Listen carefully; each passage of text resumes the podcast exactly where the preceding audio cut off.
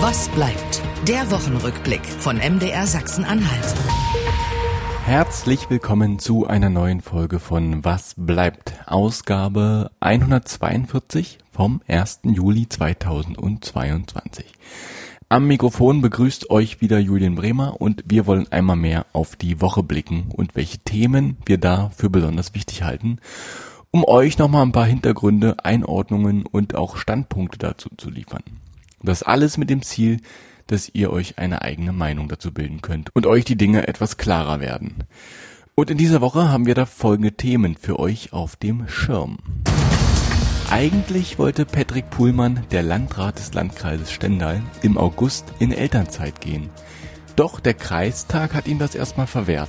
Warum, wieso und weshalb bespreche ich gleich mit meinem Kollegen Bernd Volker Brahms. Und außerdem reden wir über die Inflation und wie sie vor allem Menschen trifft, die ohnehin schon mit weniger Geld auskommen müssen. Uli Wittstock hat dazu ein paar interessante Einblicke für uns. Ja, und dann geht's auch schon los mit dem ersten Thema. Als der Grünen-Politiker Anton Hofreiter vor einigen Wochen eine Ausschusssitzung mit seinem Sohn auf dem Schoß leitete, wurde der Fall viel in den sozialen Medien diskutiert. Als vorbildlich und Signal für die Vereinbarkeit von Familie und Beruf empfanden es die einen, andere wiederum haben es als Aktionismus gewertet, als ob er sich keine Kinderbetreuung leisten könne. Einen ähnlich gelagerten Fall haben wir jetzt im Landkreis Stendal. Dort wollte der Landrat Patrick Puhlmann zwei Monate Elternzeit nehmen, aber nur zu 50 Prozent. Er wollte also weiterhin zu 50 Prozent in seinem Amt zur Verfügung stehen. Der Kreistag hat in dieser Woche darüber abgestimmt und dem Landrat diese Form der Elternzeit verwehrt. Was uns zu der Frage bringt, wie vereinbar denn Job und Beruf in der Kommunalpolitik wirklich sind. Mein Kollege Bernd Volker Brahms aus dem Studio Stendal hat sich mit diesem Fall befasst und ist jetzt so gut, uns darüber zu berichten. Hallo Volker. Hallo Julian. Ähm, ja, Volker, meine erste Frage ist, äh, die ich mir gestellt habe, ist, warum muss denn überhaupt der Kreistag über diese Elternzeit abstimmen? Weil eigentlich steht die ihm ja zu, oder so wie jedem anderen ja eigentlich auch. Ja, richtig. Es ist formal so, der Kreistag ist der Arbeitgeber des ähm, Landrates, der ist ja Beamter auf Zeit und da muss er auch formal diesen Antrag stellen. Und eigentlich ist es, äh, wie du schon sagtest, eigentlich äh, wirklich nur eine Formalie. Aber wie das in der Politik manchmal so ist, ähm, da wird dann auch manchmal so ein bisschen ein Kräftespiel draus gemacht und ein politisches Spielchen. Und das ist sicherlich hier auch der Fall. Okay, also sprich etwas, aber ist das, also da, da kommen wir später noch zu, ob das rechtlich so alles seine Richtigkeit hat. Lass uns noch äh, kurz bei dem Fall bleiben. Ähm, der wurde, glaube ich, mit 16 zu 13 Stimmen abgelehnt der Antrag? 16 zu 14 16 war es. Aber man muss so sehen, es war eine nicht öffentliche Sitzung. Also alles, was ich jetzt hier sage, sage ich äh, nicht aus erster Hand. Also ich habe hab die äh, Sitzung nicht beobachten können und im Übrigen auch der Landrat selber nicht. Der mhm. ist ja dann befangen in so einer Situation und ähm, da muss er dann auch vor die Tür gehen. Okay. Und wer hat denn den Antrag abgelehnt? Was ist denn darüber bekannt? So ein bisschen was ist ja trotzdem durchgesickert. Ja, ich habe ja tatsächlich auch mit mehreren gesprochen und äh, ich habe jetzt ein relativ klares Bild. Also man muss sagen, die Ablehnung kam aus dem konservativen Teil des Kreistages. Äh, da ist einmal die äh, relativ starke ähm, AfD und die CDU und ähm, auch aus der aus den Reihen der FDP Landwirte sind Ablehnungen gekommen, wobei tatsächlich der Fraktions ähm, Sprecher der FDP wohl nach vorne getreten ist und da so ein bisschen die Wortführerschaft auch übernommen mhm. hat und dann auch gesagt hat, ähm, ja, sie wollen das ablehnen im Sinne von Herrn Puhlmann, weil man ihm doch eigentlich gönnt, dass er eigentlich die äh, Elternzeit ganz nehmen soll. Ähm, was man natürlich dann irgendwie vielleicht auch ein bisschen scheinheilig finden kann. Ne? Ja. Also ist das die Begründung quasi? Also das ist die Begründung derjenigen, die das abgelehnt haben, was man so weiß, eben also, also es gibt keine offizielle mhm. Begründung und das ist auch genau das, was der Landrat bemängelt an dieser ganzen Situation. Ähm, man hat es ihm so nicht gesagt oder beziehungsweise man hat es nicht formal so gemacht und ein Arbeitgeber muss äh, genau das tun und äh, eine ganz formale Ablehnung dann auch begründen. Aber äh, das ist eben hier jetzt nicht passiert. Und das sind alles so Sachen, die dann jetzt so ein bisschen durchsickern. Wer hat hier was gesagt und mhm. wie argumentiert? Wer, wie jetzt die einzelnen anderen da ähm, sich positioniert haben, das weiß ich nicht ganz genau. Der Fraktionssprecher äh, der CDU, der hat auf die Nichtöffentlichkeit hingewiesen und hat dadurch die Sache abgewiegelt. Äh, der Fraktionsvorsitzende der AfD hat mir gesagt, er hätte selber äh, sich enthalten, weil er durchaus sieht, äh, formal hat der Landrat eigentlich einen Anspruch auf äh, diese äh, Elternzeit aber er sieht äh, moralisch so eine Führungskraft äh, einfach in der Situation, dass man das dann eben doch nicht tut. Und ähm, er sagte, sie hätten keinen Fraktionszwang gehabt, aber alle anderen haben eben dann dagegen gestimmt. Mhm, okay. Jetzt bleiben wir mal bei, was du vorhin angedeutet hast, mit, dass man ihm gönne, die Elternzeit ja voll zu nehmen. Ähm, ich halte das für ein bisschen übergriffig, weil das weiß ja eigentlich nur äh, der Patrick Pullmann selbst, was gut für ihn und seine Familie ist und wie er das einschätzen kann. Also das, das von oben herab dann irgendwie vorgediktiert bekommen, ist, ja, scheinheilig hast du es gesagt, ich finde es irgendwie übergriffig, oder? Genau, das hat ja auch der Landrat dann selber auch schon so öffentlich geäußert, dass ja er sich da wirklich auch die Gedanken gemacht hat, auch mit seiner Frau zusammen, dass äh, das eben für ihn die beste Regelung ist. Und ich finde, das muss man den Leuten dann auch wirklich so zugestehen, dass sie das ähm, im Zusammenspiel mit ähm, ihren Ängsten dann das eben auch so dann äh, beschließen und, und äh, entscheiden können, wie sie es haben wollen. Wenn dann andere sagen, äh, ist aber besser für dein Kind, wenn du ganz mal zwei Monate zu Hause bleibst, äh, ja, dann hat das was von Übergriffigkeit. Hm.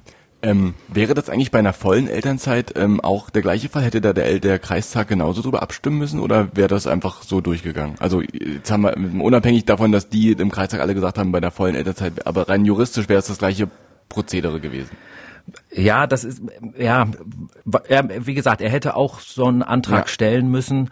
Ähm, wie das dann ausgegangen ist, weiß ich nicht. Ähm, aber der Patrick Puhlmann, hatte ich ja gesagt, ist Beamter. Mhm. Und äh, da muss man genau ins Beamtenrecht reinsehen. Und ähm, da steht, dass äh, er den Anspruch hat, wenn zwingende dienstliche Belange nicht entgegenstehen. Und das ist so eine, sagen wir mal, interpretationsfähige mhm. Formulierung. Äh, da kann man natürlich alles Mögliche draus drehen. Natürlich kann man immer äh, argumentieren, dass ein Landrat, der am Ende für 700 Mitarbeiter verantwortlich ist, unabkömmlich ist und ähm, ja sein sein Mann da stehen muss. Und es gibt auch das Argument, er ist ja vom Wähler in dieses Amt gehoben worden und da äh, haben, hat der Wähler sozusagen auch den Anspruch, dass der dann auch diese Position dann eben voll ausübt. Ne? Ja, das, das kann ich schon verstehen. Ähm, das stimmt. Ähm, trotzdem sind es ja alles Menschen, die natürlich auch irgendwie ein Privatleben und irgendwie auch Familie haben. Und ähm, wir reden ja in den, den Tagen gerade mit Corona und so ja so viel über Vereinbarkeit von Beruf und und Familie. Das ist irgendwie ein, ein merkwürdiges Zeichen, was da aus Ständer kommt, finde ich irgendwie. Ähm, was sagt denn Patrick Puhlmann selbst dazu? Wie hat er sich denn geäußert? Also er ist eigentlich noch ganz zuversichtlich, äh, dass er die Sache vielleicht doch noch irgendwie in seinem Sinne gewuppt kriegt. Er hat äh, gesagt, ähm, da eben diese Begründung fehlt, fehlt da letztendlich auch die rechtliche Grundlage für die Ablehnung. Und er hat ähm, angedeutet, dass es wohl noch einen Sonderkreistag geben wird und äh, diese Sache dann nochmal auf die Tagesordnung kommt. Jetzt sehr kurzfristig. Er möchte ja im August schon seine Elternzeit nehmen. Und man muss irgendwie auch sagen, also ähm, der gute Mann, der will jetzt nicht irgendwie ein Jahr aussetzen. Das geht hier jetzt um zwei Monate und die auch nur äh, in Halbzeit, also in Teilzeit. Ja. Ähm, da muss man irgendwo auch die Kirche im Dorf lassen. Er selber hat gesagt, ähm, wenn er sich jetzt das Bein brechen würde, dann wäre er wahrscheinlich mindestens genauso lange draußen. Und ähm, ja, so ist es ja auch. Und ähm, das, das muss man ihm einfach auch zugestehen, dass das jetzt so ein Hickhack wird, ist einfach eine unschöne Sache und und und äh, ja, das äh, ist auch ein falsches Signal, was jetzt hier auch irgendwo ausgesendet wird. Ne? Hm. Du hast eingangs gesagt, dass es auch so politische äh, Spielchen äh, um diese Entscheidung geben könnte, äh, wo es äh, ja in die, in die Spekulation, aber ähm, sind da irgendwelche alte Rechnungen noch irgendwie zu begleichen oder ist man sich da im Kreistag ohnehin nicht grün und gönnt dem anderen nichts? Ähm, kannst du es kurz mal so das Stimmungsbild im Kreistag ab, äh, ableiten, was vielleicht auch in diese Entscheidung reingespielt hat? Ja, im öffentlichen Teil dieser Sitzung ähm, hat es äh, ein ziemliches Hickhack auch gegeben um die Schulsozialarbeit, wie die äh, finanziert werden kann. Äh, da haben sich auch schon genau diese Fronten irgendwo abgezeichnet. Und man kann sagen, ähm, die Stimmung im Kreistag ist nicht besonders gut und ist auch nicht, sagen wir mal, im Sinne von Patrick Puhlmann. ähm, der hat da schon so seine Schwierigkeiten und ähm, es ist nicht weit interpretiert, wenn man jetzt sagt, äh, da will ihm jemand doch vielleicht noch mal einen äh, Knüppel zwischen die Beine mhm. werfen bei seinem jetzt persönlichen Anliegen. Mhm. Aber das ist irgendwo dann, glaube ich, das falsche Schlachtfeld. Ja, wenn das irgendwie in den privaten Bereich geht, sowieso immer. ähm, du wirst in deinem Text auch die, du hast einen Text auch dazu geschrieben und in dem wirfst du auch die Frage auf, äh, wie aus der Zeit gefallen der Kreistag in Stender ist äh, mit dieser Entscheidung. Zu welcher Antwort kommst du denn eigentlich, nachdem du dich jetzt doch relativ intensiv mit dem Fall beschäftigt hast? Ja, äh, sagen wir mal, ähm, Politik äh, wird doch immer noch in, in der großen Zahl von, von alten Männern betrieben, sage ich mal, äh, ohne das jetzt zu despektierlich ähm, aussehen zu lassen. Aber sagen wir mal, unser Oberbürgermeister hier in Stendal, der tritt jetzt mit 70 Jahren ab und ähm, ja, da hat man wahrscheinlich als älterer äh, Mann, äh, in der überwiegenden Zahl sind es ja Männer, die hier die Lokalpolitik auch bestimmen, ähm, einfach auch einen anderen Fokus. Da, da, das ist einfach noch nicht, äh, sagen wir mal, in der Modernität dann angekommen. Also wir haben zum Beispiel hier in Stendal in der Innenstadt haben wir nicht einen einzigen Kinderspielplatz. Da sieht man, dass irgendwo der Fokus ähm, manchmal vielleicht auch nicht ganz richtig gesetzt worden ist. Ne? Man möchte gerne irgendwelche Zertifikate haben, Kinderfreundlichkeit und so weiter. Alles schön und gut, aber am Ende ist es ja auch doch die Nagelprobe, äh, wie die Leute das dann vor Ort empfinden. Und sagen wir mal, jetzt was der Landrat da macht, äh, ich glaube, äh, es hat auch was mit Symbolik zu tun. Er möchte das jetzt irgendwo auch äh, durchsetzen und äh, zeigen, ich kann das machen mhm. ähm, und äh, andere können das vielleicht auch machen. Und ähm, ja, wie gesagt, äh, das, das hat, das ist jetzt so ein bisschen in, in diese politische Schiene reingerutscht. Ja, ich finde, du sprichst einen ganz guten Punkt an, mit den, dass die Politik vor, vornehmlich von alten äh, Männern gemacht wird. Ähm, und wenn das der Fall ist, dann spiegelt sich das eben auch genau in der Politik oft wieder. Und deswegen ist es ja auch ein gutes, eine gute, gute Bewegung eigentlich, dass diese Parlamente sowohl im Bund als auch auf der lokalen Ebene eben diverser werden müssen, damit eben verschiedene Ansichten und auch äh, Stellungen in der Gesellschaft dort abgebildet werden. Mit jungen Männern zum Beispiel, das wäre der kleinste Schritt, mit Frauen, mit Menschen mit Migrationshintergrund etc., weil dann werden diese Stimmen auch mehr gehört. Und das ist ein sehr schönes Beispiel, wie ich finde, dass es einfach noch nicht, ähm, ja, noch nicht durchgehend so der Fall ist, weil stellen wir uns mal vor, es wäre eine Frau Landrätin in Ständer geworden und die hätte die Elternzeit irgendwie, ja, wie es immer noch so irgendwie in Deutschland üblich ist, über die zehn Monate oder zwölf Monate nehmen wollen, äh, kann man sich vorstellen, was da für eine Diskussion ausgebrochen wäre. Ähm, Richtig, wenn man jetzt mal so ein bisschen zurückblickt, ich habe auch ja jetzt so ein bisschen recherchiert, ähm, vor elf Jahren hat die Bundesfamilienministerin, die damalige Christina Schröder, hatte da ein Kind bekommen. Das war die erste Ministerin, die im Amt ein Kind bekommen hat. Da gab es ja auch Riesendiskussionen darum, ob sowas überhaupt geht oder äh, ob die da nicht gleich ganz ähm, zu Hause bleiben sollte. Ich meine, ähnliche Diskussionen gab es in Teilen auch, was Annalena Baerbock angeht, wo man sagt irgendwie, die ist junge Mutter, äh, warum tut die sich das jetzt alles an und äh, fliegt da in der Weltgegend rum? Die soll sich doch um die Familie kümmern. Also manchmal sind wir da vielleicht dann doch noch ein bisschen rückständig. Aber äh, wie gesagt, es sind jetzt so symbolische Vorgänge, die vielleicht auch sozusagen den Zeitgeist irgendwo dann auch weitertreiben.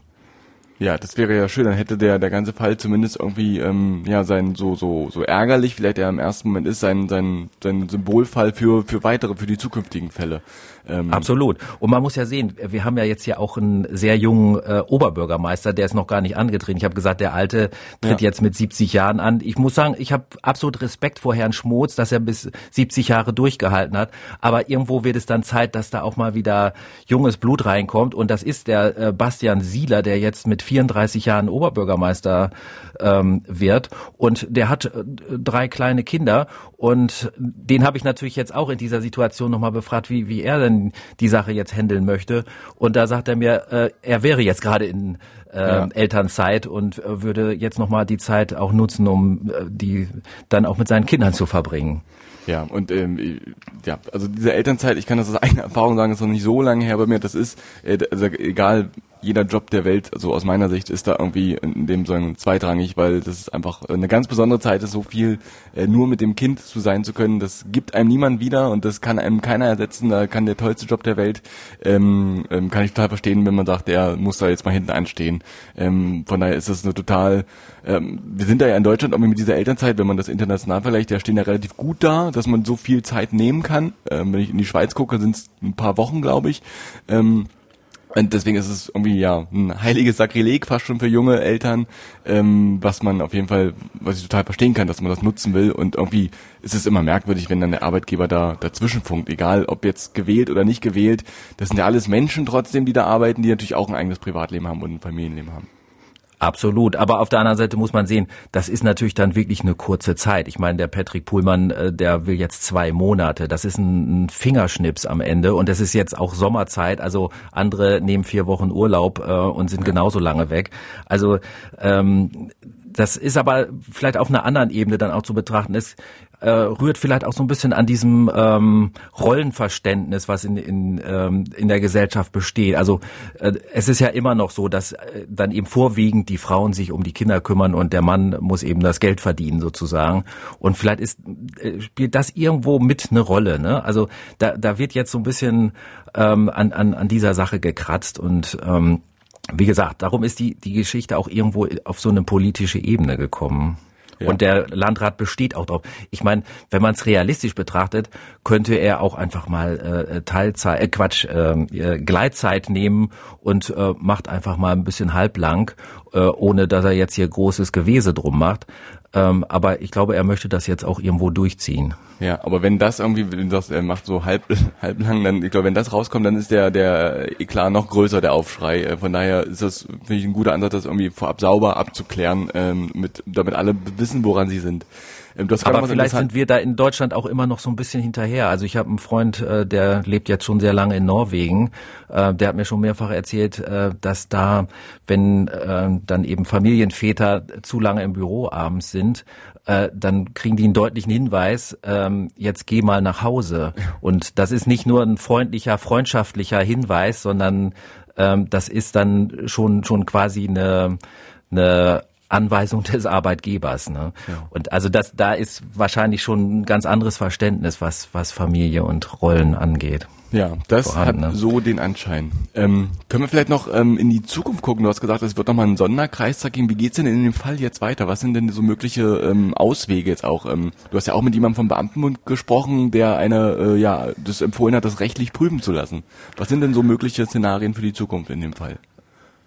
Ja, ich weiß nicht, ob jetzt wirklich alle Seiten gewillt sind, die Sache bis auf die Spitze zu treiben. Also ich vermute jetzt tatsächlich, dass es einen Sonderkreistag geben wird und äh, gehe jetzt davon aus, dass dann jetzt auch dem Ansinnen von Herrn Puhlmann stattgegeben wird. Wenn man es ganz genau rechtlich betrachtet, ähm, hat er schon den Anspruch darauf und ähm, man müsste jetzt wirklich mit ähm, ganz schön viel Gewürge und ähm, Winkelzügen müsste man ihm begründen, warum er jetzt sozusagen zwingend mhm. äh, unabkömmlich ist in seinem Amt. Ne? Okay. Ich meine, wenn wenn jetzt eine Krisensituation ist ähm, und ähm, äh, vielleicht sich irgendwelche Sachen doch dramatisch zuspitzen. Das hat er selber gesagt, dann wäre er auf jeden Fall im Amt, das ist klar. Bloß ähm, das jetzt irgendwo zu konstruieren und ihm deswegen irgendwas abzulehnen, äh, halte ich jetzt ein bisschen für, für abwegig.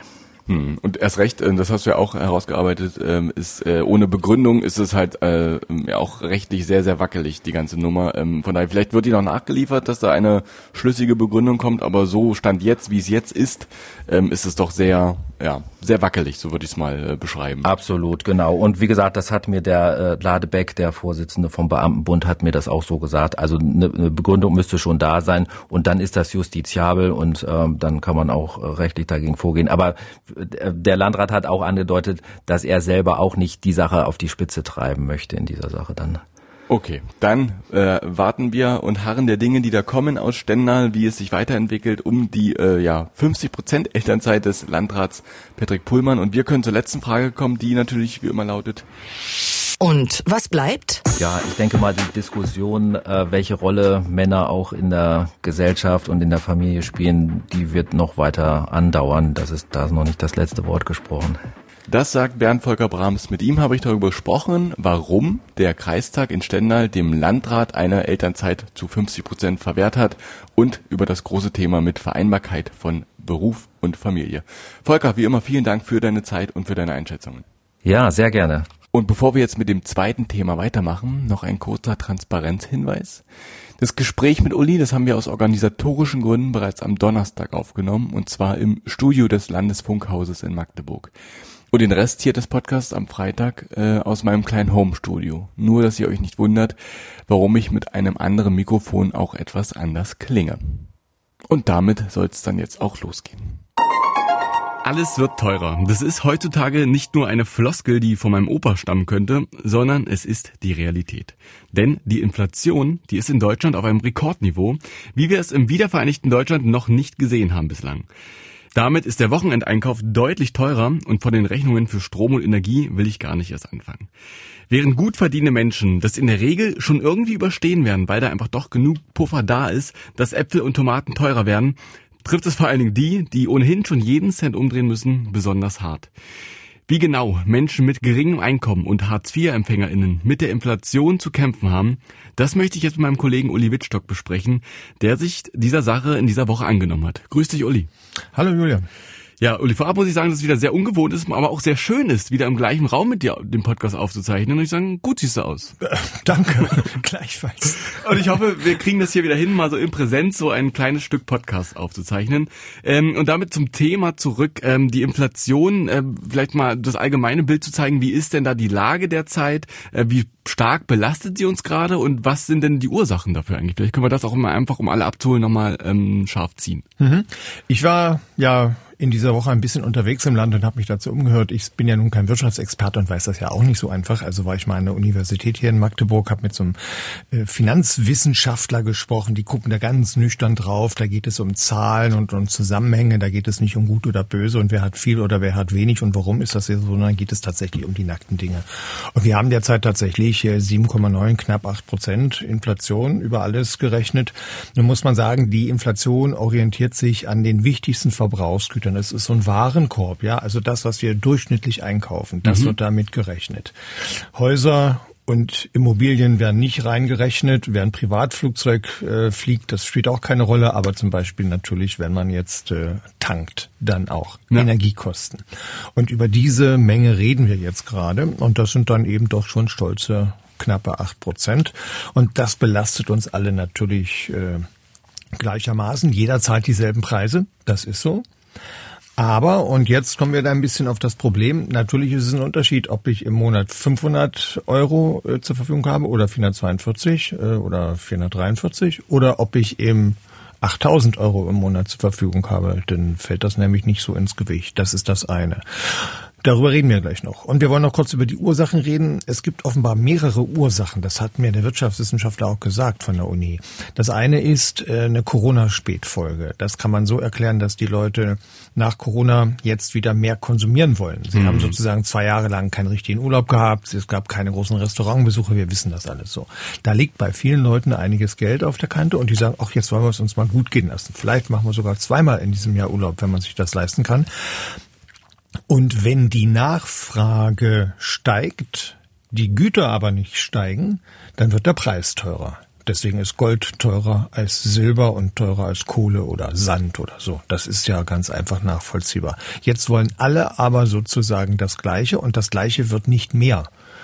Und das ist ein bisschen die Problematik. Wir haben ja derzeit auch einen Fachkräftemangel.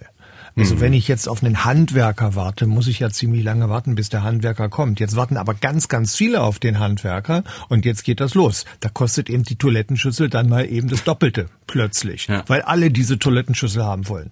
Ja, das ist der, das ist das, was dahinter steht. Und noch dramatischer ist es natürlich bei der Energie. Da kann man dann auch gar nicht viel dran ändern. Je knapper zum Beispiel das Gas wird, umso teurer wird es das ist jetzt nicht so, äh, dass da Leute künstlich das Gas verknappen, sondern es ist ja die politische Folge des Krieges und demzufolge wird das dann eben tatsächlich teurer. Und wir müssen damit leben, dass wir nicht mehr alles zu gleich gutem Preis immer ständig zur Verfügung haben, sagt der Wissenschaftler. Mhm. Das mag bei Dingen wie Hummer und Kaviar nicht so schlimm sein, ja. Bei der Energie ist es schlimm und da kann es auch, darf es auch dazu nicht kommen. Da muss man schauen, wie man das löst. Aber das ist ein bisschen der Hintergrund. Äh, und deswegen sozusagen haben wir zwei Inflationstreiber. Das eine ist die Corona-Krise mit den Folgen und das andere ist der Krieg. Und beides zusammen ergibt diese doch derzeit sehr ungute Mischung. Weil die Preise sind ja auch schon vor dem Krieg gestiegen. Das ist jetzt nicht nur Putin schuld. Das darf man nicht sagen. Also es gibt schon mehrere Ursachen. Okay, dann konntest du uns die Ursache mal so ein bisschen klarziehen. Äh, ich habe im Vorfeld auch so ein bisschen mich mit der Sache beschäftigt und gelesen, dass so eine gewisse Inflation so von zwei Prozent eigentlich ja wünschenswert ist, weil dann Unternehmen in die in die Aussicht auf steigende Preise investieren ähm, und, und normale Menschen, so wie du und ich, äh, mit der Aussicht auf steigende Löhne äh, gerne konsumieren. Ähm, aber jetzt haben wir irgendwie, sind wir, du hast gesagt, bei um die sieben, acht Prozent. Ähm, was genau ist denn jetzt das Problem an dieser Geschichte? Also wo genau äußert sich das wieder? Vielleicht kann man da ganz konkret konkret nochmal sagen, was daran problematisch ist? Es ist ein bisschen ein Glaubenskrieg. Wie hoch muss die Inflation sein? 2,5 oder 3 Prozent für ein, sagen wir mal, gewisses Wirtschaftswachstum. Wenn es diese Inflation nicht gäbe, man kann ja sagen, wozu brauchen wir Inflation? Warum gibt es die? Wenn es die nicht gäbe, würde jeder sein Geld aufs Konto legen und gucken, wie es wächst und keiner würde was kaufen. Das ist sozusagen das Ende der Wirtschaft. Wir gucken alle unserem Geld beim Wachsen zu und stellen fest, dass draußen im Realleben das Leben gar nicht mehr weitergeht, weil alle sozusagen freuen, wie sich sozusagen der Sparstrom fühlt. Deswegen gibt es eine gewisse Inflation, dass ich weiß, also ja, im nächsten Jahr ist mein 1-Euro-Stück nur noch, naja, 90, 80 Cent wert. So.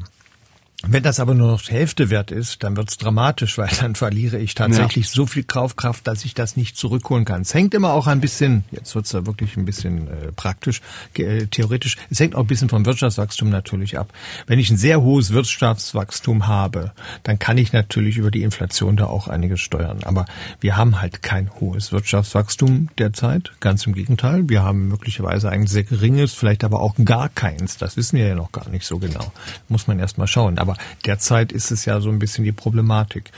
Und ähm, das Positive, es gibt auch Positives an einer hohen Inflation, kann man auch sagen. Wer viel Geld hat und hat es auf dem Konto, kriegt jetzt wieder Zinsen. Wer wenig Geld hat, hat es auf dem Konto, kriegt auch Zinsen. Also wer Geld auf dem Konto hat, kriegt Zinsen wieder. Mhm. Das wird sich demnächst zeigen. Also mhm. diese Nullzinspolitik, die ist jetzt vorbei und es ist auch vorbei, dass man vielleicht sogar Strafen zahlen muss, wenn man zu viel Geld hat.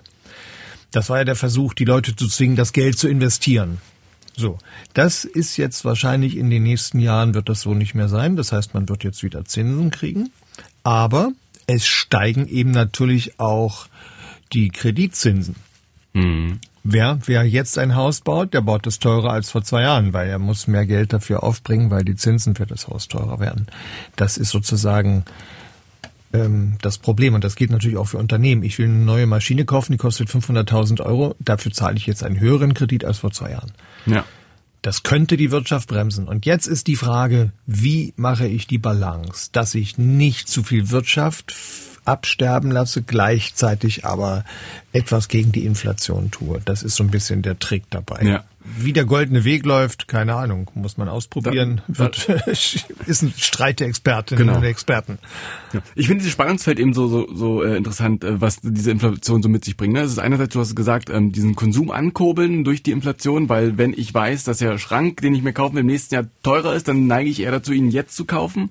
Ähm, und wenn ich eben, wenn es egal ist, weil es keine Inflation gibt, wie du sagst, ähm, dann bin ich nicht so konsumfreudig. Und das ist ja eben für die Wirtschaft hin ähm, wichtiger Faktor, diese Konsumfreudigkeit sage ich mal, gegen, das ist das andere Extrem, sage ich mal, ähm, die Bevölkerungsarmut. Denn wie du sagst, wenn mein Euro nur noch 50 Cent wert ist, führt das eben Zweifels, ähm, im Zweifelsfall dazu, dass die Bevölkerung verarmt. Unter diesem Spannungsfeld bewegen wir uns.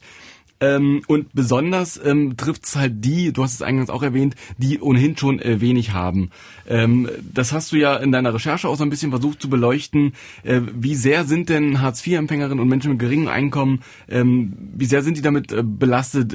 Kannst du das vielleicht mal ein bisschen hm. umreißen? Also bei der jetzigen Inflation sieht so aus, dass der Hartz-IV-Empfänger im Monat 35 Euro Kaufkraft verliert. Jedes, jeden Monat. 35 Euro weniger. Jetzt gibt's ja diese 200 Euro Einmalpauschale. Ja. Dann verringert sich das um 16 Euro, aber es sind immer noch, es ist immer noch negativ. Also sie gewinnen nicht wirklich dazu. Und wenn ich jetzt überlege, wie knapp die bei, äh, wie knapp das bemessen ist, ja, da ist ja genau aufgelistet, wie viel Geld darf ich pro Tag für dies, für das, für jenes ausgeben, dann ist das ein Problem. Aber ehrlich gesagt betrifft es nicht nur Hartz-IV-Empfänger. Was ist denn mit den Studierenden im Land? Können wir auch mal gucken. Ja. ja. Also es kriegen nicht alle BAföG und selbst wenn man BAföG bekommt, ist es auch nicht gerade dicke. Die trifft es. Es betrifft Familien, insbesondere Alleinerziehende. Aber nicht nur, es betrifft auch jemand, wenn er sozusagen das Durchschnittseinkommen in Sachsen-Anhalt liegt bei 2200 Euro, glaube ich, so Pi mal Daumen. Brutto. Brutto. So. Ja, das ist, wenn zwei arbeiten, sind das 4000 und ein paar Zerdrehte. So, dann geht davon Miete 30 Prozent, 25, 30 Prozent Miete, Auto, wir wissen, wo die Kosten sind, rechnen wir durch. Das ist dann schon auch für Leute, wo man sagt, die sind ja eigentlich gar nicht arm, eine ziemliche Herausforderung. Da wird dann schon mal überlegt, ob wir noch mal in den Urlaub fliegen oder ja. vielleicht eben auch nicht. Das trifft auch diese Menschen. Also man muss da sozusagen schon etwas genauer hinschauen und stellt fest, äh, jemand, der eine Krankenschwester, examinierte Krankenschwester, zwei Kinder, alleinerziehend, ganz schwierig. Da ist da, da haben wir schon das Problem. Ja, also insofern zeigt sich da äh, jetzt eine soziale Spaltung, die ja, sie zeigt sich noch nicht, sie deutet sich an. Wir müssen mal gucken, wie das, wie das sich entwickelt. Und das Schlimme ist eigentlich, das habe ich jetzt von vielen gehört, das Schlimme ist eigentlich, dass ja keiner weiß, wie es weitergeht. Mhm. Also ich kann jetzt auf meinen Lohnzettel gucken und ich kann jetzt gucken, was ich einkaufe. Weiß ich denn, wie das in zwei Monaten aussieht? Was ist denn mit der Jahresendabrechnung für Strom und Energie? Das ist ja eine Blackbox. Ja. Kein Mensch weiß, was da für eine Summe aufgerufen wird. Ja.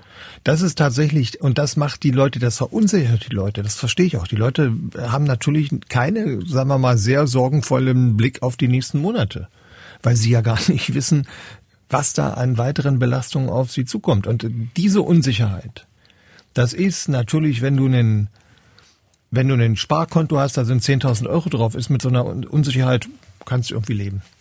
Du, ja. weißt, du wirst nicht gekündigt, du kannst deine Energie, das geht alles irgendwie. Ja. Aber viele haben das nicht. So. Und für die ist es dann eben enge. Das muss man klar sagen. Ja? Und dann lebt man halt so in der Hoffnung, dass es irgendwie langläuft und ja, in der Hoffnung, dass man sich noch nicht vielleicht bei der Familie was borgen muss oder so.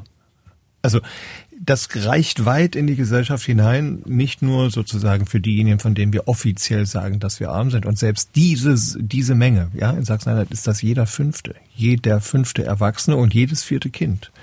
Ja. Das ist jetzt auch nicht gerade wenig. Und deswegen ist dieses Thema eben auch für Sachsen-Anhalt so besonders äh, bedeutend, weil es eben hier äh, noch mehr, du hast die, die, die Durchschnittslöhne angesprochen, eben hier besonders ähm, die Leute betrifft ähm, oder nochmal vermehrt äh, betrifft.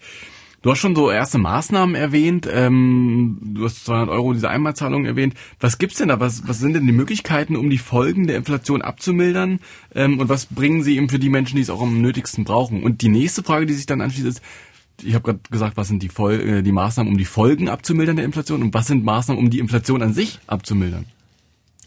Also um die Folgen abzumildern, kann man eigentlich äh, nicht viel tun. Es gibt ja immer Leute, die behaupten, man könnte jetzt die Preise staatlich kontrollieren. Ja, man sagt, wir machen jetzt so eine Art VEB-Ölvertrieb und ja. Äh, da kostet das Öl jetzt für alle gleich und so. Da halten die Wirtschaftswissenschaftler nichts davon, weil die sagen, das ist eine interessante Sichtweise, äh, finde ich gar nicht so schlecht. Die sagen, wir müssen äh, anhand der hohen Preise zeigt sich, wie knapp Dinge sind. Und wir müssen lernen, mit Knappheit umzugehen. Es ist ja nicht so, dass wir hier auf einem Ölfass sitzen. Hm. Eher im Gegenteil. Wir haben kein Öl. Wir sollten damit äh, besser umgehen als bisher. Das ist ja auch politisch Konsens. Sagen alle, ja, eigentlich stimmt es. Aber bisher ist da nicht viel passiert. Ähnliches trifft für Gas zum Beispiel zu. Das heißt, wir müssen unseren Energiekonsum verändern, wie wir das auch immer machen. Das ist dann erstmal noch eine zweite Frage. Insofern ist die Idee, dass man die Preise sanktioniert, wie man das früher in der DDR machte, künstliche Preise für Brot, Getreide, Miete, was auch immer man da so hatte, das hat ja die DDR so ruiniert, dass sie pleite gegangen ist. Hm. Also das sollte man nicht nochmal versuchen, das ist wirtschaftspolitisch gescheitert, kann man klar sagen. Was dann tatsächlich sinnvoll ist, das sagen auch die Wirtschaftswissenschaftler, wir müssen uns anschauen, wer ist davon betroffen und wie kann man denen helfen. Ja. So, die Hartz-IV-Empfängerinnen und Empfänger, bei denen werden ja Strom und Gas und äh, Heizung und Wohnung von den Kommunen bezahlt. Bei denen ist das nicht das vorrangige Thema, die trifft es nicht. Alle, die aber darüber hinaus wenig Geld haben, die trifft es. Also man muss aufpassen, dass man jetzt nicht Leute aus dem Haus rausklagt, weil sie nicht die äh, sozusagen, weil sie nicht die Nebenkosten zahlen mhm. können. Da muss man schauen, wie man das hinkriegt, ob man eine Familienunterstützung hinkriegt zum Beispiel. Das wäre wichtig. Wichtig wäre, dass man auch schaut, dass man im Grunde genommen äh, vor allem die unterstützt, die es wirklich trifft. Ich sage mal als Beispiel 9-Euro-Ticket. Ja. Das war, ich weiß nicht, ich brauche kein 9-Euro-Ticket, ich kann nur so Zug fahren, ehrlich. Also das brauche ich nicht. Ja? Und diejenigen, die bei der Tafel vorne anstehen, die fahren auch nicht mit dem 9-Euro-Ticket, die es vielleicht bräuchten, die fahren gar nicht. So. Also warum muss ich und der, äh, sagen wir mal, äh, Oberstudienrat im Vorruhestand am Wochenende mit dem 9-Euro-Ticket eine Deutschlandreise machen? Das ist doch Quatsch. Die haben, wir haben genug Geld. Also sollte man es denen geben, die es wirklich brauchen, finde ich. Auch dieser Tankrabatt war auch so eine, ja, funktioniert ohnehin nicht. Aber auch da muss man sagen, gilt für alle. Ja, da komme ich mit meinem SUV, mit meinem Porsche Cayenne vorgefahren und düse mir sozusagen mit staatlicher Unterstützung meinen Tank voll. Was ist das für ein Unsinn? Das muss nicht sein. Also ich finde, da kann man sozusagen zielgerichteter sagen, wir unterstützen wirklich nur die, die es brauchen und alle anderen zahlen eben mehr. So, das ist die Theorie. In der Praxis heißt es aber, die, die arm sind, die wählen nicht oder nur wenig. Mhm. Wenn das eine aufregend große Wählergruppe wäre, wäre die Situation eine andere. Ist leider nicht der Fall. Also ich finde, da kann man sozusagen einiges machen. Äh, und wie man die Inflation direkt bekämpft, ja, auch das ist ein Streit der Meinungen und der, der verschiedenen politischen Lager so ein bisschen. Wird ja allgemein gesagt, naja, dann müssen wir die Steuern erhöhen. Das machen ja die Amerikaner. Hier in Europa wird das ja sehr zurückhaltend gemacht. Das wird ja hier in Deutschland sehr kritisiert, nach dem Motto, um die Südeuropäer jetzt nicht zu überfordern, werden die Steuern hier Niedrigkeiten, dass die nicht ihren Schuldenberger explodieren. Mhm. Das wird immer erzählt. Aber man muss auch eines sagen die Schulden äh, oder die Zinsen, ähm, die wir erhöhen, dämpfen natürlich die Wirtschaft. Und alles, was wir hier an Investitionen sehen in Sachsen-Anhalt, ja, ob das in Magdeburg jetzt äh, die neue Brücke ist über die Elbe oder äh, ob es Autobahnneubauten sind oder was auch immer, das wird ja sozusagen über äh, Kredite finanziert. Je höher die Schulden sind, desto höher werden unsere Nachkommen das abzahlen müssen. Wir verschieben das Problem nur 50 Jahre weiter nach hinten. Das heißt, wir können jetzt uns ein schönes Leben machen, indem wir die Schulden erhöhen und sagen, okay, das ist eine easy Nummer, wir haben keinen großen Stress damit, wir sind alle relativ entlastet, die Zeche zahlen unsere Enkel. Das muss man wissen. Wir verschieben das Problem nur einfach woanders hin. Das ist ein beliebtes Spiel, aber vielleicht nicht ganz richtig, weil wir überlassen ihn auch noch einen Erdball in einer, sagen wir mal, nicht ganz zufriedenstellenden Situation. Wir ja. haben auch noch ein bisschen Klimaprobleme. Ja, also das, so. Das heißt, wir, wir, wir fropfen den nachfolgenden Generationen ein weiteres Problem auf, wenn wir jetzt die Schulden, ja. äh, sozusagen, wenn wir jetzt die Zinsen erhöhen. Das muss man klar sagen, weil es wird dann nicht investiert und jede Schule, die heute nicht gebaut wird, wird in Zukunft fehlen. Das stimmt, aber genau das ist ja auch vielleicht auch ein Grund, um Schulden aufzunehmen, um das Klima angesprochen haben. Wir müssen halt jetzt in erneuerbare Energien investieren, um diesen CO2-Fußabdruck irgendwie äh, kleiner zu kriegen. Und das muss halt jetzt passieren, das kann nicht warten. Und deswegen müssen da jetzt eben Schulden und Kredite für aufgenommen werden. Ähm, wo, also ne, das ist. Ja, und je höher die Zinsen sind, umso weniger Schulden und Kredite werden aufgenommen. Also das ist das ja. Problem. Das muss man mit bedenken. Also wir können das jetzt machen. Man könnte sagen, wir machen jetzt, weiß ich nicht, fünf Prozent und gehen auf sechs, sieben Prozent bei den Schulden hoch. Aber ja. dann wird die wirtschaftliche Tätigkeit relativ schnell erlahmen.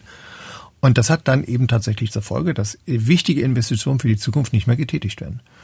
Denn die Brücke, die jetzt hier zum Beispiel in Magdeburg über die Elbe gebaut wird, das ist eine Brücke, die sicherlich die nächsten äh, 70, 80 Jahre geht. Ja. Das heißt, das, was wir jetzt da bauen, hilft 70, 80 Jahre lang da lang zu fahren. Wenn das jetzt nicht passieren würde, wäre das Problem irgendwann so, dass man die Brücke abreißen müsste. Also wir ja. müssen jetzt was tun genau. in vielen Bereichen. Genau. Ob es immer das Richtige ist, kann man auch noch streiten. Aber deswegen sollte man mit dieser Schuldenproblematik, mit den, mit den Zinsen ein bisschen zurückhaltend sein. Das kann nach hinten losgehen. Mhm. Okay, das, also ähm, also im Gespräch ist ja auch diese Einmalzahlung, ähm, beziehungsweise die die kommt. Und dann hat der, der Bundeskanzler Olaf Scholz auch nochmal äh, den Vorschlag gebracht, äh, nochmal eine Arbeits äh, Einmalzahlung über die Arbeitgeber und Arbeitgeberinnen irgendwie zu veranlassen. Und dafür sollen die Gewerkschaften ja in, äh, in den nächsten Tarifrunden auf die Erhöhungen ähm, verzichten. Wie ist denn das zu bewerten? Das ist aber wahrscheinlich auch eher was für die Gutverdienerinnen. Oder besser verdienen, wenn man schon tarifgebundene Verträge hat. Genau, das ist das für die, die irgendwo in großen Betrieben arbeiten, wo es Tarife gibt. Äh, das ist nicht überall und ich sag's natürlich schon gar nicht. Und ja. wir, wir, haben ja auch viele Handwerker, bei denen dürfte die Situation auch schwierig sein. Und ich weiß nicht genau, ob hier jeder Maurermeister mit seinen fünf Leuten, wenn er unterwegs ist, jedem mal locker auf einen Tausender noch zusätzlich auf den Tisch legen kann. Das weiß ich nicht, äh, wie die ja. Situation in diesem Bereich ist. Ich glaube, es wird in einigen, es wird bei einigen gehen, aber bei vielen vielleicht auch nicht. Ja, auch der Bäcker mit seinen äh, sieben Beschäftigten. Da bin ich mir nicht sicher. Mhm. Ähm, die Idee ist aber an sich, sagen alle Wirtschaftsexperten, nicht ganz falsch. Die Idee ist nicht ganz falsch, weil es ist jetzt, wir haben jetzt die Inflation so. Wir machen jetzt sozusagen neue Tarifverträge. Die Gewerkschaften fordern relativ hoch, dass wir den Lohnausgleich, dass wir den äh, sozusagen wenigstens so viel haben, dass wir jetzt keinen Verlust machen. Mhm. Das hat zur Folge, dass die Preise weiter steigen weil wir mehr Geld ins System pumpen. Ja. So. Die Nachfrage bleibt hoch. Es wollen immer noch viele Leute dieses Klo kaufen. Ja, bloß die können jetzt nicht nur 200 Euro zahlen, sondern jetzt haben sie einen Lohn, jetzt können sie auch noch 230 Euro zahlen. So. Dann kostet das Klo 230 Euro und wir werden im nächsten Jahr wieder eine Tarifrunde haben und dann kostet das Klo im Jahr drauf 270 Euro. Das kannst du weiterdrehen. Mhm. Das heißt, das ist die Befürchtung, eine Lohnpreisspirale. Das ist die Befürchtung, um die es geht. Und damit das nicht passiert, sollen die Gewerkschaften ein bisschen überredet werden, zu sagen, passt mal auf, haltet mal den Ball flach, macht mal nicht so viel. Und äh, gleichzeitig äh, sollen die Unternehmer ein bisschen mit ins Boot geholt werden, damit die auch ein bisschen Anteil haben. Ja, bisher trägt ja, sonst würde ja der Arbeitnehmer das alleine tragen, das, das Inflationsrisiko. Ja ist eigentlich auch nicht in Ordnung. Was sind mit denen allen, die, sagen wir mal, Kapitaleigentümer sind, die Aktienbesitzerinnen, Besitzer, ja. die Leute, die die großen Fabriken haben, die gehen irgendwie äh, easy durchs Leben weiter. Die müssen ja irgendwie auch beteiligt werden. Also die Idee so von der, von der Maß ist eine typische sozialdemokratische Idee. Die ist auch nicht ganz falsch. Das kann man ruhig machen. Ob das äh, funktioniert, werden wir ja dann am Montag sehen. Da ist ja. ja dann das Treffen. Vorab war jetzt schon nicht so sehr viel Begeisterung von beiden Seiten zu spüren. Aber ich glaube, es ist ein bisschen auch ähm, das Bewusstsein für das Risiko da. Das hat sich nun inzwischen herumgesprochen. Also dieser Satz von Habeck, wir werden alle ärmer werden, den man im ersten Moment gar nicht so richtig begriffen hat, was mm. das meinte. Ich glaube, jetzt mit Blick auf die jetzigen Verhältnisse ahnen wir, was damit gemeint war. Ja. Das war eigentlich die Idee. Wir werden sozusagen ein teureres Leben führen. Und das wird auch äh, für lange Zeit so gehen.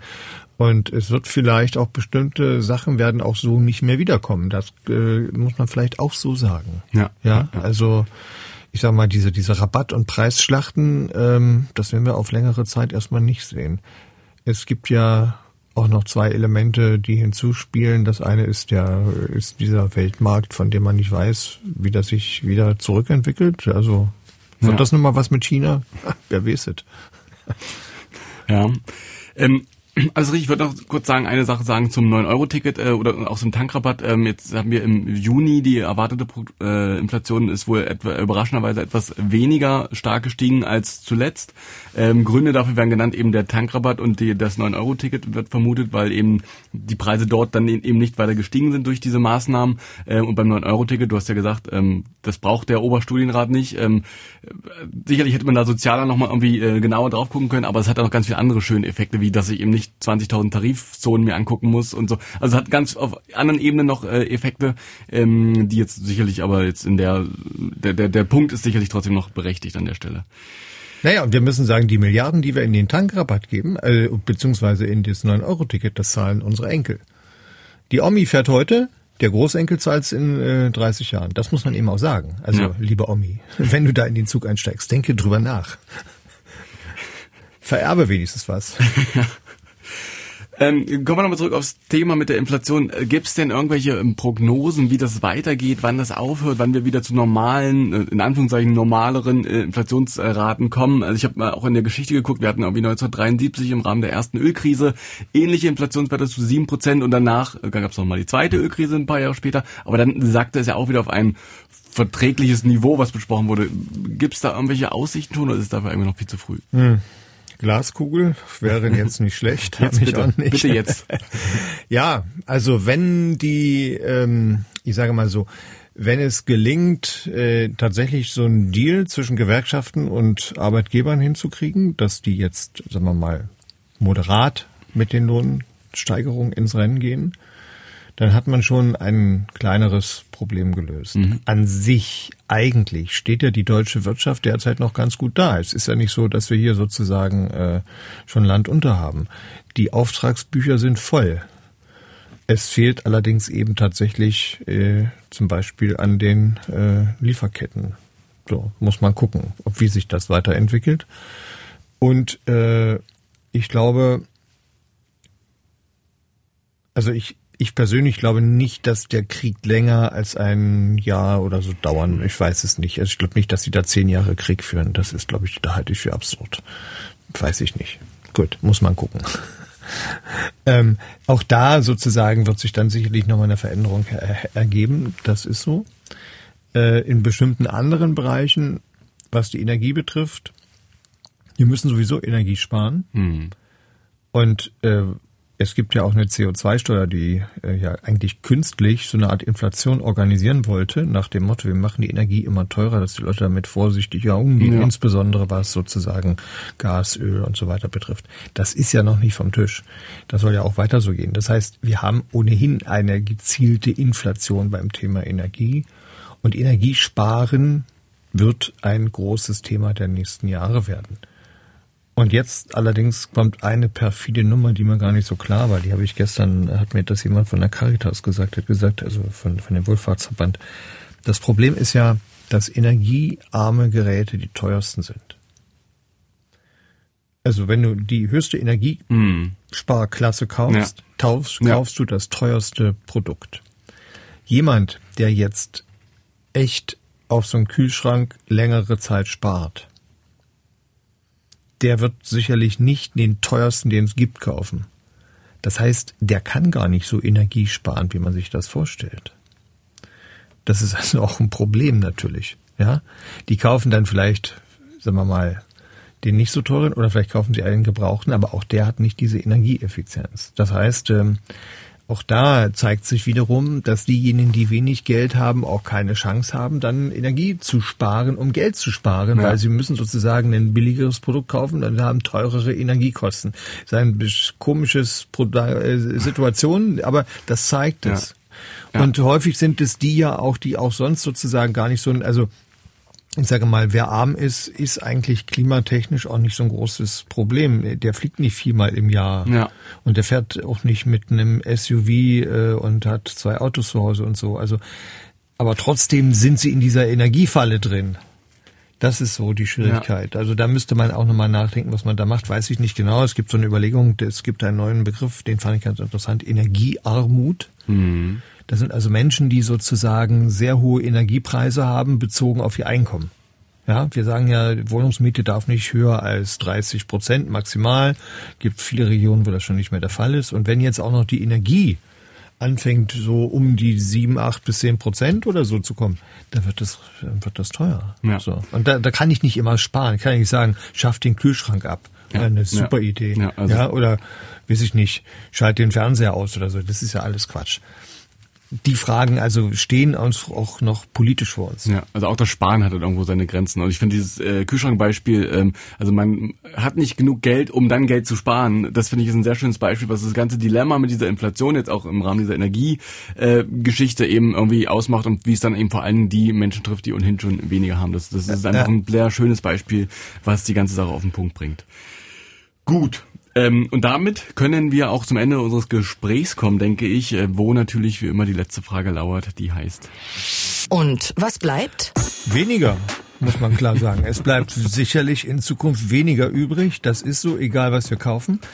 Die Kunst wird darin bestehen, dass die Menschen, die im unteren Teil der Gesellschaft leben, nicht noch weiter abgehängt werden. Das ist die große Herausforderung.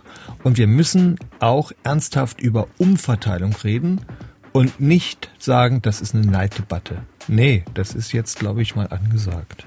Das sagt Uli Wittstock. Mit ihm habe ich darüber gesprochen, was es mit der Inflation auf sich hat und wie sie besonders Menschen trifft, die ohnehin schon weniger haben. Uli, wie immer vielen Dank für deine Zeit und für deine Einschätzung. Jo, bitte, bitte. Damit erkläre ich die Woche für abschließend besprochen und auch bewertet. Und wir kommen zum Ende dieser Folge. Wenn ihr hier zum ersten Mal reingehört habt, dann abonniert uns doch am besten in der Podcast-App eures Vertrauens. Dann verpasst ihr keine neue Folge. Und wenn ihr uns bei Spotify gehört habt und hört, dann muss man da jetzt die Glocke aktivieren, habe ich gelernt. Nun gut, Hauptsache, ihr hört uns auch in der kommenden Woche und empfehlt uns in der Zwischenzeit auch fleißig weiter. Und bei Feedback, Fragen oder Anregungen, da könnt ihr uns am besten eine Mail schreiben an wasbleibt.mdr.de. Was bleibt als ein Wort at mdr.de. Vielen Dank für eure Zeit und für eure Aufmerksamkeit. Mein Name ist Julian Bremer. Wir hören uns wieder in der kommenden Woche. Bleibt uns treu. Ich würde mich freuen. Was bleibt? Der MDR Sachsen-Anhalt Wochenrückblick.